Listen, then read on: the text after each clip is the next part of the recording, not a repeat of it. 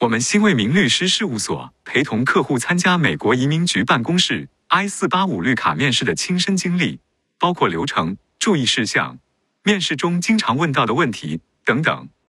申请人最初用 F 一学生签证到美国，在毕业后曾经有几年时间身份过期，在面试以后，移民官说预计绿卡会在几周内顺利批准。美国移民律师协会 AILA 最近发文提到，第一。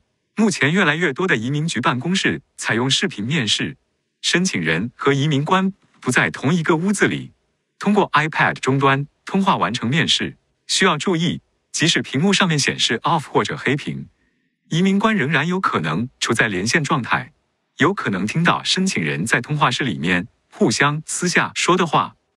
第二，移民局办公室普遍采用电话连线律师参加面试，这样做有一些优点。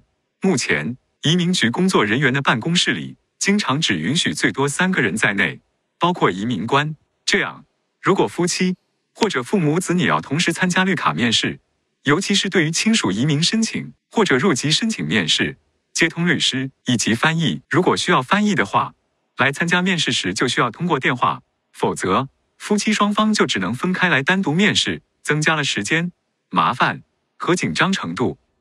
目前有一些职业移民的绿卡申请不经过面试就批准了，参见我们微信公众号核发在美国攻略网站上的专栏文章，这是好消息。但是另一方面，我们了解到一些背景比较复杂的申请人，包括绿卡申请和入籍申请，或者在面试时沟通交流出现问题的申请人，在面试后没有经过 RFE 补充材料通知，会直接收到来自移民局的拒信。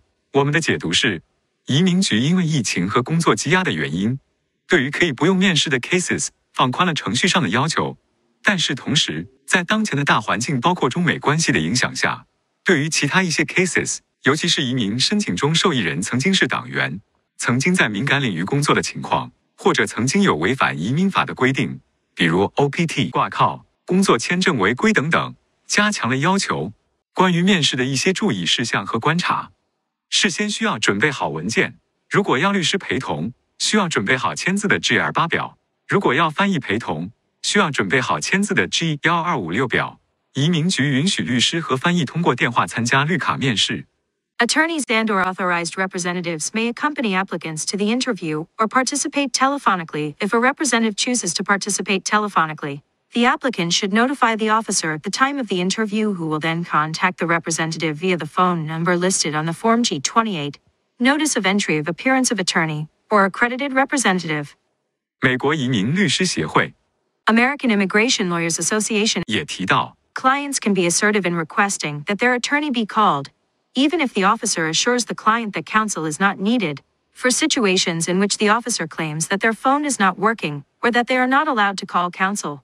Clients should know that they can ask for a supervisor. 我们律所可以通过电话提供陪同面试和翻译服务，尤其是我们的 I 四八五客户。对于此前没有通过我们来提交 I 四八五或者 N 四零零的申请人，我们也可以补充 G 二八或者 G 幺二五六表，提供陪同面试和翻译服务。对于我们的 I 四八五客户，除了准备各种申请表格，帮助准备文件材料。帮助准备过去党员、团员军训以及其他背景情况的 statements，解答各种相关问题，回复 RFE NOID 以外，我们一般还可以提供绿卡面试前的电话准备，根据客户的具体情况提醒注意一些重要事项。对于亲属移民，尤其是美国公民或绿卡持有人为配偶办理绿卡的移民官，目前问的比以前详细。常见问题包括两个人最初是怎样相识的，在何时何地。此后两个人如何互相来往？从何时开始住在一起？何时搬到现在的住址？是谁先求婚的？在什么时间地点？通过什么方式？配偶的出生日期和地点？配偶目前和过去的工作历史和婚史？配偶父母的姓名和居住地点？两个人是否有合影照片？包括和其他亲友的合影等等。具体到二零二一年三月的这一次面试，受益人。从美国学校毕业以后，几年中没有继续保持合法签证身份，也没有正式的工作。申请人 （petitioner） 因为收入不够，找到其他亲属作为共同担保人。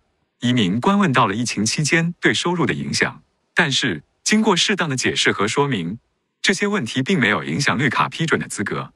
对于职业移民，移民官一般会要求申请人提供工作证明、最近的 paystub 对职位和公司的描述、申请人的学历和资质证明、换工作的日期和原因、自入境以来一直保持合法签证身份和工作许可的证据等等。副申请人家属需要提供与主申请人的亲属关系证明。对所有参加面试的 I 四八五申请人，十四岁以上的移民官都会问到的常见问题包括：最近一次入境的时间、地点，是否曾经在美国未经许可工作，是否曾经超过签证身份限期，是否曾经有过签证申请被拒或者入境被拒，以及一些关于国家安全和社会安全的问题。申请人是否曾经资助过暴力组织，是否曾经帮助他人偷渡入境。是否曾经限制别人的宗教自由？是否曾经接受过军事训练、武器训练？是否曾经被逮捕、被起诉、被定罪？是否曾经是党员？等等。在回答完所有问题后，移民官有可能会书面总结一些问题的答案，让申请人签字确认。申请人到了移民官办公室以后，要先宣誓陈述事实，然后检查个人证件、护照或驾照，确认是否有律师参加面试，是否需要翻译。